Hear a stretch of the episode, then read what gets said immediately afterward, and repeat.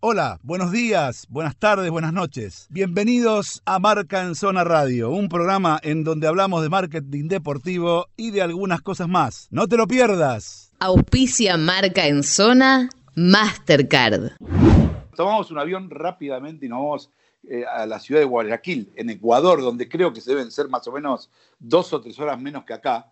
Eh, aquí son las 23.15, imagino que en Ecuador por ahí son las 21.15, ahora me dirá esta persona con la que vamos a hablar, eh, que es una persona muy conocida en Argentina, porque bueno, jugó en Platense, en Independiente, fue un goleador importante, un jugador importante y además este, después se nos fue un día para Ecuador y, y no volvió más, y hizo una carrera impresionante, primero en los medios, de comunicación y después como ya eh, en la gestión deportiva. ¿sí? Me refiero a Alejandro Alfaro Moreno, que eh, ex jugador, no, jugador todavía, eh, periodista también todavía, pero ahora presidente del Barcelona de Guayaquil. Buenas noches, ¿cómo te va Alejandro? Daniel Weinstein te saluda, ¿cómo estás? Un gusto, ¿cómo te va?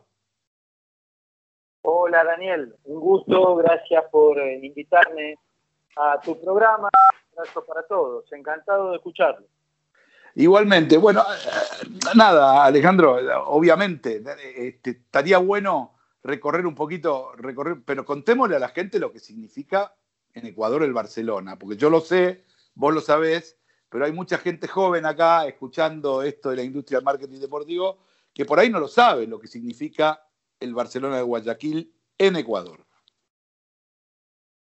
Bueno, Barcelona es el equipo más campeón del Ecuador, o sea que más títulos ganó a nivel local.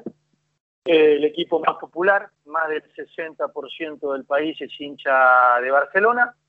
Eh, un fenómeno social, un fenómeno popular muy fuerte, muy importante. Una de las marcas más fuertes también a nivel auspicios, eh, a nivel marketing. Y como dije, un fenómeno social muy especial gente maravillosa que me vio como jugador a partir del año 94. Eh, en ese momento yo vine muy seducido por amigos míos que me hablaban maravillas de Barcelona, de lo que era en ese momento como club organizado, que siempre peleaba un lugar de privilegio en la Copa Libertadores, y te, hablaba, te hablo de amigos y de gente muy, muy querida como Rubén Insúa, como Marcelo Troviani, como Miguel Brindisi, que en el momento que mm, eh, tomé la decisión de venir era mi entrenador en Independiente y ellos habían tenido un paso exitoso antes, habían recibido mucho cariño. El mismo Miguel me dijo, mira, por tu juego, sé que te van a querer mucho.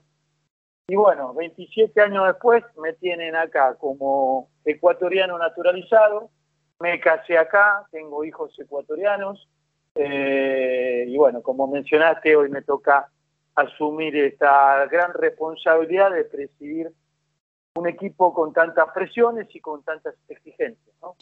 Y sobre todo, Alejandro, la responsabilidad que significa, para, eh, para, para ser más gráfico, eh, a ver, Barcelona, Boca o River de Argentina, y, y, eso tiene que ver con los medios, con la gente, con el hincha, pero imagino también que con el balance, y, y, y yo supongo que este buen momento del equipo a nivel a nivel, digamos, juego, pero también a, nivel de, las últimas temporadas, eh, porque tenemos que decir, al Barcelona le ha costado increíblemente volver a estar en los primeros lugares. ¿Qué, cuál es, ¿Qué es lo que pasó y qué es lo que se hizo para estar en los primeros lugares como, como, como nunca dejó de haber estado, por ejemplo?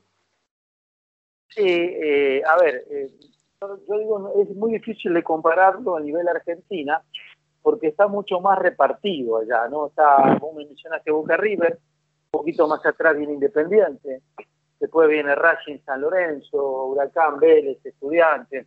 Entonces ya hay, una Central News en, Rosario, Unión Colón. Tenemos muchos más hinchas y más repartido, aunque a nivel fenómeno popular, acá la diferencia es abismal.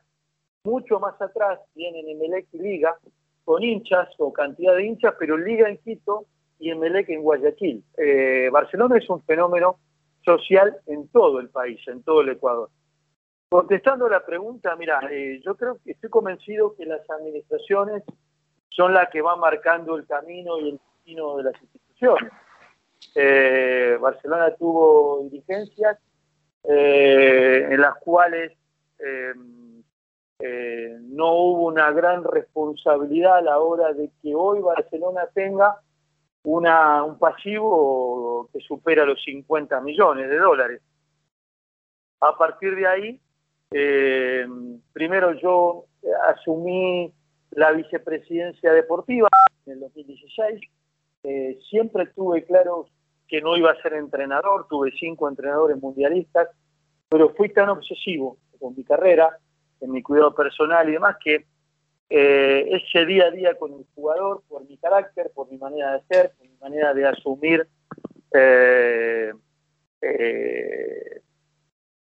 la responsabilidad del día a día, hubiese sido imposible eh, la convivencia con el jugador. Entonces, me apasionó la comunicación, hice la carrera, hoy soy licenciado en comunicación, eh, eh, también me dediqué a los medios, pero me dediqué a la dirigencia deportiva, construí mi propio proyecto con escuela de fútbol, se hizo un pequeño monstruo y después a través de una alianza estratégica todas las escuelas de formación y de fútbol pertenecen a Barcelona. Eh, entonces me, fue apasionando la dirigencia deportiva. Fui presidente de mi propio club eh, durante muchos años, hoy ese club es filial de Barcelona. Eh, entonces, bueno, fuimos diseñando este proyecto, hoy abocado al club, estamos con una, una gran misa de intentar reducir el, el, pasivo, como te decía. nuestro lema en campaña o intentar ganar el campeonato financiero, pero claro, no visualizar la pandemia y la realidad que estamos viviendo todos en Ecuador. Claro, claro. Momento terrible, ¿no? Pero bueno, como hombre de fe, siempre luchando por sacar la institución adelante, recuperando primero eh, el protagonismo a nivel nacional. Te recuerdo que en nuestro primer año de gestión fuimos campeones en una final con uno de nuestros rivales tradicionales, fuimos, dimos la vuelta olímpica en Casablanca, en el campo de liga, el 29 de diciembre, y hoy recuperando el protagonismo a nivel internacional con una, de momento, muy buena Copa Libertadores. De momento sí, y además, una pregunta que siempre tuve, tuve la, eh, desde, que lo conocí, en realidad. Quería saber, este, el estadio, eh, si no me equivoco, Isidio Romero Carbo, o no sé si, no, si cambió de nombre o si me estoy confundiendo, ¿es del club o es privado? Porque es un estadio espectacular. Bueno, el, estadio, el nombre es Isidro Romero Cargo, que es eh, el presidente más eh, glorioso de la institución, eh, quien me trajo en su momento, a quien le tengo un cariño enorme, y quien construyó el estadio, le puso su nombre. Hoy el estadio tiene un nombre comercial, Banco Pichincha, quien es uno de nuestros grandes auspiciantes, eh, y cómo subsistimos, así que tengo que mencionarlo, eh, tiene un nombre puesto en su momento y también tiene un nombre comercial. Claro, bueno, eh, a ver, eso es muy, muy, muy común, o sea, el estadio Isidro Romero Carbo Banco Pichincha, este es, un, este es un programa donde justamente tenemos absolutamente permitido nombrar a las marcas, porque es un, programa de la industria del marketing deportivo, con lo cual imagínate que para nosotros eh, eh, el, tema del banco, y, además muy fuerte, porque increíble, mirá lo que te iba a decir, yo me enteré de la existencia del barco Pichincha en la ciudad de Barcelona, mirá que esto, esto me viene ahora, porque un día venía caminando por una paralela, paralela a, a mm, eh, las Corts y veo Banco Pichincha y le saqué una foto porque no podía creer que allá había un banco que se llamaba Pichincha hasta que después fui a Ecuador y me di cuenta lo que era. ¿Sabes por qué? ¿Sabes por, qué? Porque hay muchísimos ecuatorianos en el mundo. Eh, la tercera ciudad en cantidad de ecuatorianos en el mundo es Nueva York.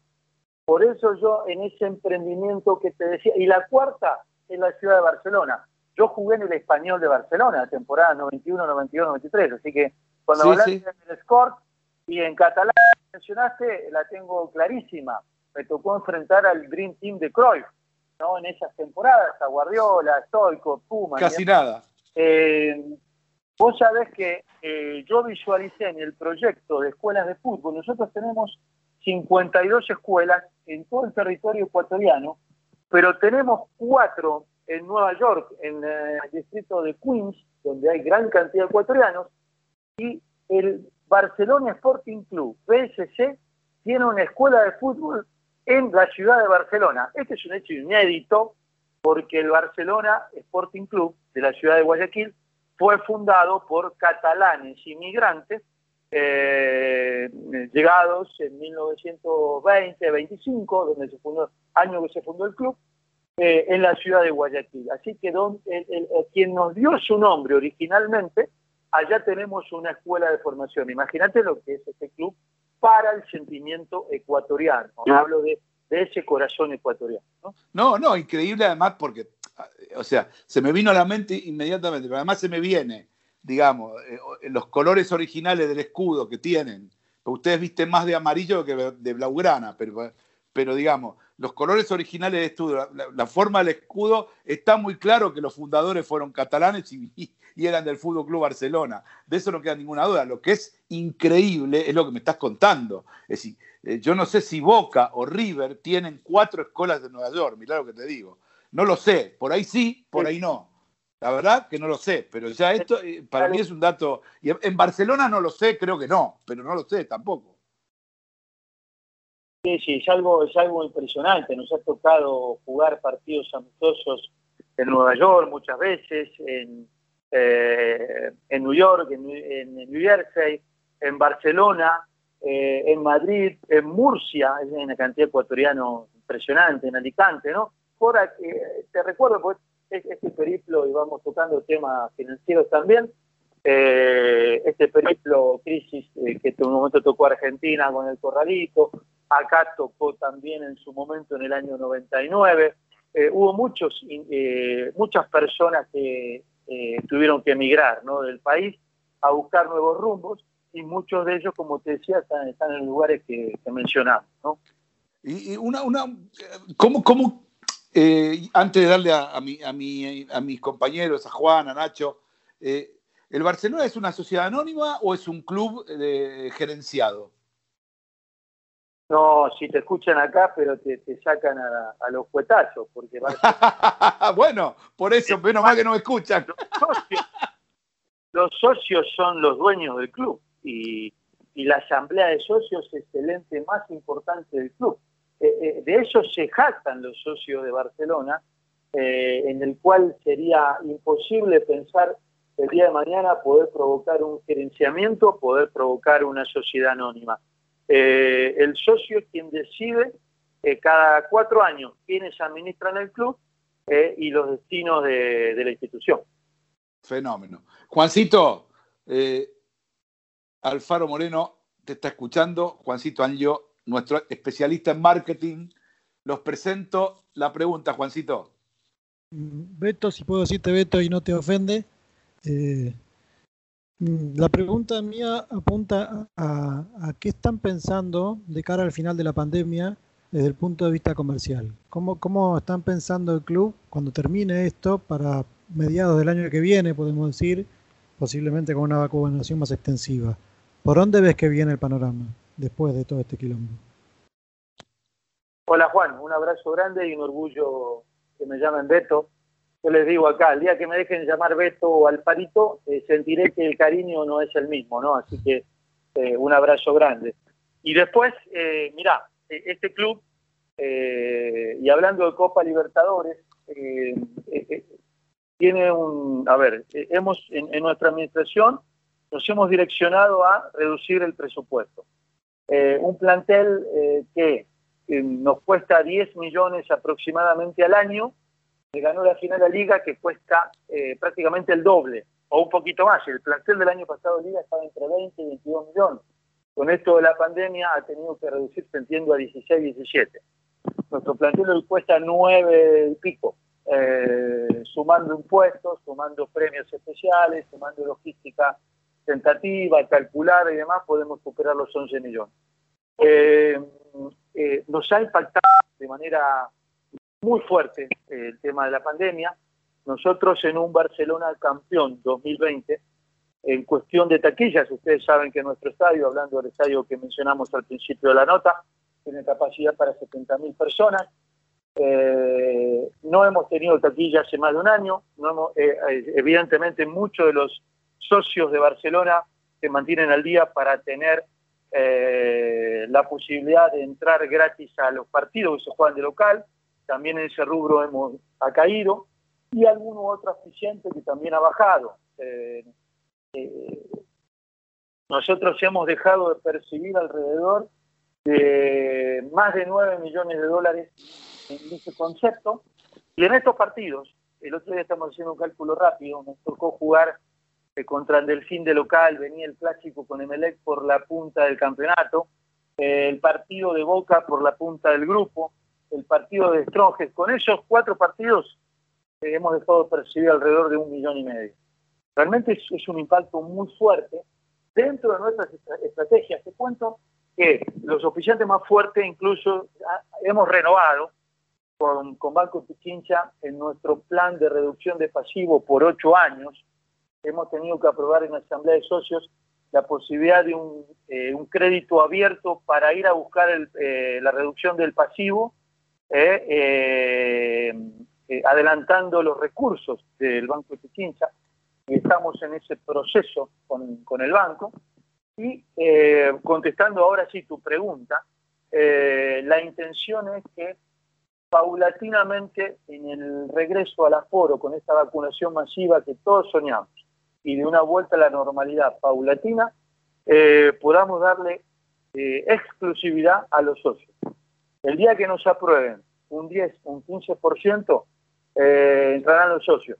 El día que nos aprueben la mitad del aforo, entrarán los socios y el día no se aprueba todo el aforo, entrarán los socios. Entonces, yo creo que ah, si nos ponemos, nos, eh, eh, ajustamos los pantalones como administración y nos vamos direccionando en este plan, eh, creo que estaremos en condiciones de recuperar prácticamente todo lo que perdimos. será complicado, recibiremos críticas, recibiremos palazos de todos lados, pero también es un momento donde tenemos que concientizar a las millones de hinchas, te cuento que hay millones de hinchas en el país, millones, que son hinchas de Barcelona. 10 millones. Eh, y tenemos 6.000 socios. Claro. Y esto de las premisas eh, de campaña y objetivos es ir en búsqueda de eso. Yo vengo de un club independiente de Avellaneda, que tiene más de 115.000 socios, ¿no? Entonces, con una cultura de, de vida social y demás. Hoy es una utopía, ¿no? Con todo lo que nos pasa, hablar de vida social, pero soñamos que a futuro eh, poder recuperar esa normalidad poco a poco. Y eh, tiene que ver con el trabajo y la gestión. Eh, Nachito, una pregunta para, para, el Beto. Beto, ¿cómo estás? Un gusto. Yo te voy a preguntar porque en Argentina y creo que toda Sudamérica hay una noche especial que Barcelona ocupa la plana de todos los, de todos los diarios que es la Noche Amarilla. La Noche Amarilla. Contame, para vos, ¿qué representa eso? ¿Qué representa para el club a nivel económico? Y después te voy a decir que me tires un nombre que pensás que, lo querés cumplir, lo tenés que llevar. Eh, hola Nacho, un abrazo. Eh, sí, sí, realmente eh, la Noche Amarilla es desde mi época y desde antes de mi época, tradicionalmente la noche de presentación de la plantilla de cada temporada. Normalmente se hace a principio de año, antes del inicio de la competencia. A partir de 2016 eh, se generó de una idea muy buena de marketing de traer una figura invitada y esa primera noche amarilla en el 2016 fue nuestro primer año como administración, eh, que yo ingresé como vicepresidente deportivo eh, pudimos traer a Ronaldinho. Bueno, eso fue, explotó, explotó, fue algo impresionante, se recaudó un millón de dólares, eh, fue un golpe, un efecto eh, de recaudación, aparte es una noticia que recorre el mundo, que recorre el mundo, entonces la marca del club eh, como noticia positiva recorre absolutamente eh, todo el mundo con esto de nuestra de la globalización, las redes sociales y todo. hoy, hoy es una noticia importantísima. Y a partir de ahí se siguió, se siguió, se continuó. Nosotros en nuestro primer año de gestión eh, fue, fue en enero porque iniciamos el tercer repechaje de Copa, entonces tuvimos que empezar todo rápido. Eh, entiendo que fue el sábado 18 de enero. Eh, pudimos traer a Alessandro Del Piero y este año eh, vino Javier Mascherano, un crack en todo el sentido de la palabra. lo que conocemos, pero además como persona, ¿no? Extraordinario. Entonces, un golpe de efecto muy lindo, tratamos de traer un crack a nivel mundial que juega tiempo, todo eso se coordina según cómo esté el estado físico del invitado, tratamos de que venga alguien que esté, eh, tiene que ser alguien recién retirado o por ahí, eh, para que por lo menos pueda jugar un rato con la camiseta de nuestro equipo, y un rival invitado. Así que eh, es un golpe de efecto muy lindo, e incluso, como digo, una noticia que, recorre a todo el sí. Es muy conocida la noche amarilla y la verdad que este, está piola el concepto porque es como, un, como una cuestión que ustedes ya tienen una marca, eh, por ahí, además para imitar, porque se podría hacer en, eh, muchos clubes importantes, y me, quedó dando la vuelta también eh, este, el hecho de, lo que vos contabas de tu campaña de socio, qué increíble, porque realmente pasa un poco en, muchos países eso. Por ejemplo, pasa con Flamengo, que tiene millones y millones pero en realidad, si vos comparás los millones y millones, en comparación de los socios que tienen, no es nada, como les pasa a ustedes. Y realmente es una, es una cuestión para trabajar y para. porque se pueden generar un montón de cuestiones, inclusive económicas, que tienen que ver con las membresías hoy. No solamente el hecho de tener tu butaquita en la cancha. Hoy va desde una butaquita en la cancha hasta darle al socio que está que no está que no está en Guayaquil, pero está en Quito o está en alguna otra ciudad de, Ecuador la posibilidad de tener un meet and greet con un jugador de plantel, por ejemplo. ¿Entendés? Este, y, el tipo, y el tipo tiene una membresía para eso. Ese fue el inicio de la salvación de Flamengo, porque nosotros el año pasado estuvimos con, Flamengo en la Copa Libertadores en la fase de grupos. Eh, antes de la pandemia tuvimos la posibilidad de, socializar, como se acostumbra, de la cena, invitación a los directivos y demás y nos contaban que ese fue el inicio de la recuperación de un club que, hoy eh, es uno de los mejores eh, del continente y del mundo. Eh, ellos tienen socios, socios de, para vida social, que son muchos menos, y tienen socios torcedores, que son los que con su aporte, que es mucho menor, pero más, masificado, ellos saben que eso es para aportar al equipo. y, y volviendo al tema anterior, eh, hablando de los presupuestos de los equipos, nosotros sabemos, queremos ganar la Copa Libertadores, pero queremos, nos estamos enfrentando a estos monstruos. Yo te hablaba de 10 millones eh, y Flamengo tiene un presupuesto de 250 a 280, Palmeira lo mismo, Santos lo mismo, eh, al año, ¿no? Entonces estamos sí, sí, sí, cifras para nosotros en, nuestro medio ecuatoriano, en nuestro medio continental, salvo Boca, en general, eh, inimaginables. Sí, pero eh, hablando un poquito de fútbol, el segundo tiempo del equipo el otro día a mí me gustó mucho, la verdad, me gustó mucho. Como, eh, y los partidos que lo vi en la Libertadores, un equipo ordenadito, trata bien la pelota, sabe a qué juega. Me parece un equipo muy, pero muy, muy, muy, digamos, muy competitivo, que es lo que se debe ser en esto, sabiendo hasta dónde puede llegar y por ahí, digamos, animándose. La verdad que eh, eh, al principio por ahí con Boca le costó un poquito, pero un poquito nada más, y después tranquilamente, o sea, pudo haber ganado por eso, por más también. Este, un amigo común que tenemos, Vito Muñoz, me llama el otro día, me deja un mensaje, estaba enojadísimo con los periodistas deportivos argentinos. Y tenía razón, la verdad, tenía razón, porque no sé qué partido vieron realmente. Va, yo también soy de acá, pero digo, no, no, no, no, no, podía, no podía ver, eh, entender qué partido vieron. Pero bueno, esas son cosas muy futboleras esas. Tenemos, eh, Gastoncito, ¿tenés ahí alguna pregunta para, para el Beto? Sí, buenas noches, Beto. Primero el principal. Yo quería salir un poquito de Barcelona y mm, te quería llevar a la selección de Ecuador. Eh, ¿Cómo ves todo este proyecto? y, todo lo que está haciendo el Patón y, también está el Pato Urrutia en, las en, los juveniles. ¿Cómo ves el, proyecto de cara a las eliminatorias y bueno, de cara al Mundial? Hola, buenas noches, un abrazo. Bueno, el, entrenador de la selección mayor del Ecuador es Gustavo Alfaro, ¿no? Eh, se inició un proceso muy importante eh, el año pasado, uno dice post pandemia y todavía estamos en pandemia. Eh, post el regreso a la competencia, eh, porque hubo un momento nos paralizamos todos. Eh, creo que fue una gran decisión de, quienes conducen la Federación Ecuatoriana de Fútbol de apostar a un entrenador estudioso, serio, trabajador y a un recado en todos los aspectos. Tú mencionaste al Pato Rutia, fue compañero en Barcelona, después él hizo todo su, gran trabajo en liga como jugador y hoy como entrenador. Creo que es una muy buena decisión. Eh, está trabajando, está Jorge Célico en la sub-20 y ex figuras en las divisiones eh, sub-17, 15 y 13. Está trabajando muy bien, se ha profesionalizado muchísimo. No es casualidad que el fútbol ecuatoriano eh, sigue creciendo día a día, cada vez más jugadores ecuatorianos en el, exterior, se trabaja muy bien todo, trabajamos mucho. Mm.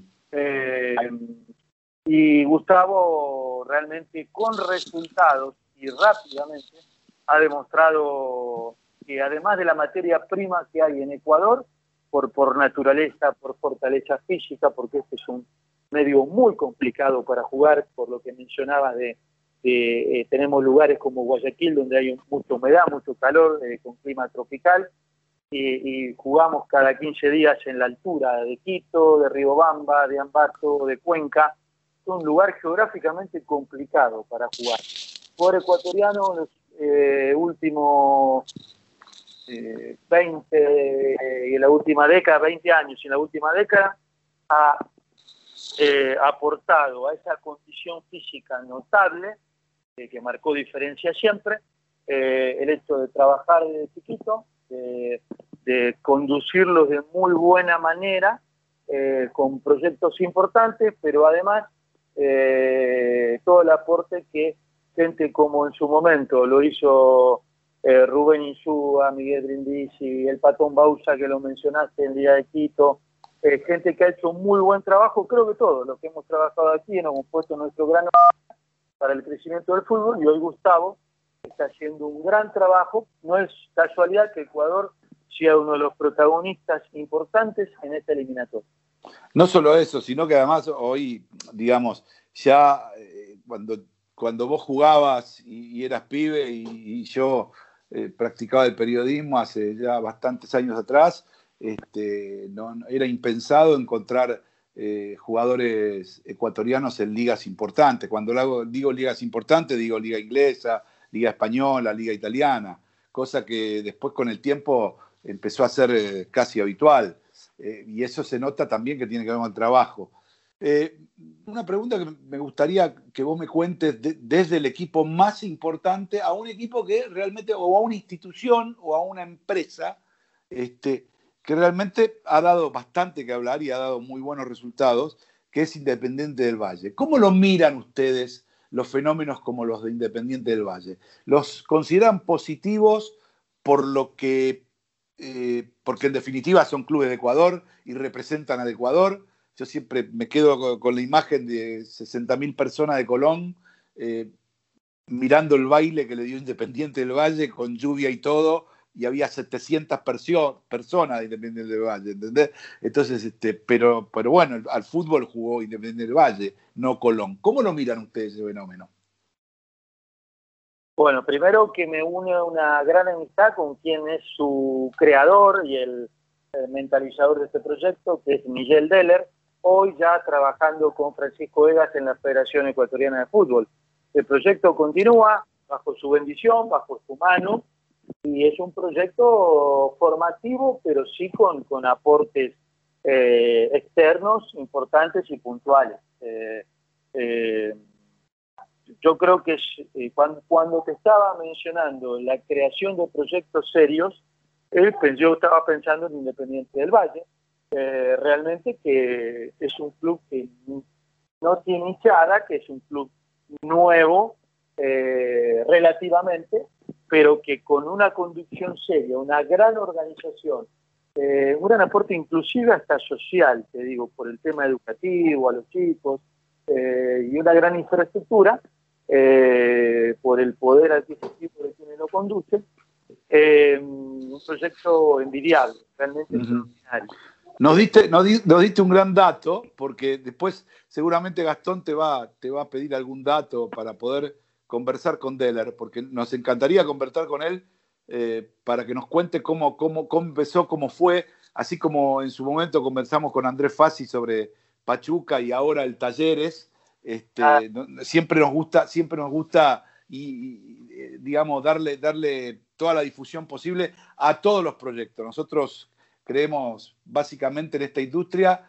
Eh, mira, yo tengo una manera de presentar el programa donde eh, vos te vas a sentir muy identificado porque yo siempre digo, vos no sos exjugador, ni vos sos jugador. Lo que pasa es que ahora no te ponen, pero sos jugador de fútbol, sos comunicador, ahora sos gestor en, en, una presidencia de un club, pero básicamente sos jugador de fútbol. Y yo digo siempre que si no fuese por el jugador de fútbol, nada de esto existiría, nada, absolutamente nada.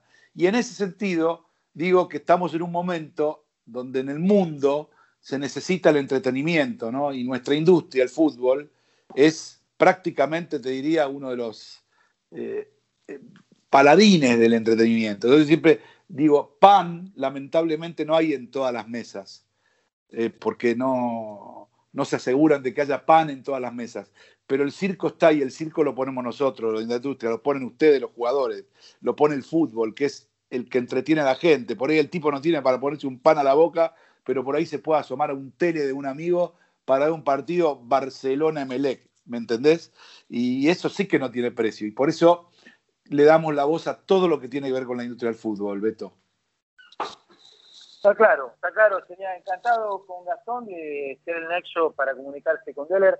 Incluso no solo nos une una amistad, sino también trabajamos juntos. Yo, antes de entrar a Barcelona, eh, te dije, manejé mis proyectos deportivos durante eh, muchos años y trabajamos juntos como aporte también a, Independiente del Valle con los mejores talentos.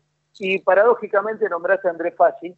Eh, yo estuve invitado por él en el grupo Pachuca, estuve tres días, comí en su casa.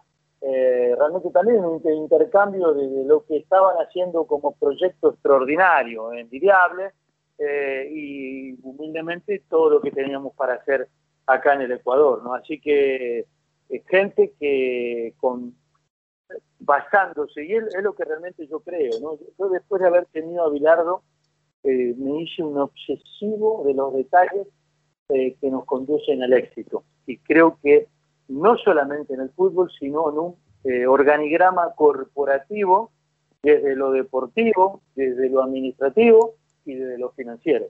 ¿no? Y creo que esa es la gran premisa para el orden institucional. Bueno, yo a Bilardo no lo tuve porque no jugué, lo conocí, pero eh, bueno, en algún momento de nuestra estratosfera nos habíamos cruzado porque también con ciertas cosas soy, y, con el laburo sobre todo, soy, soy obsesivo, así que te entiendo, te entiendo perfectamente. Beto, eh, el Barcelona de Guayaquil, el Beto Alfaro Moreno, eh, cualquier persona que esté en la industria del fútbol, tiene abiertas las puertas todos los canales de marca en zona. Nosotros somos regionales, trabajamos muchísimo por esta industria. Tienen abiertas las puertas para comunicar, para lo que necesiten. Tienen abiertas las puertas de marca en zona las 24 horas del día. Ya tenés el contacto. Eh, ojalá podamos encontrarnos eh, nuevamente en los premios o en una noche amarilla, como la última vez cuando, cuando fui con Mr. Chip. Eh, pero siempre estamos atentos a lo que pasa en Ecuador, a lo que pasa con los equipos de Ecuador y de toda la región. Así que yo te agradezco mucho estos minutos, pues son los valiosos que son para vos, por lo ocupado que estás, así que muchas gracias por este contacto con nosotros, Beto. No, un abrazo, un gusto saludarlos. Siempre a las órdenes, ¿eh? siempre a las órdenes y gracias por esta, por esta charla, no solo futbolera, sino en general de, de, fútbol y todo lo que rodea, todo el entorno importante que, que rodea a, este fútbol que nos apasiona. Hasta siempre.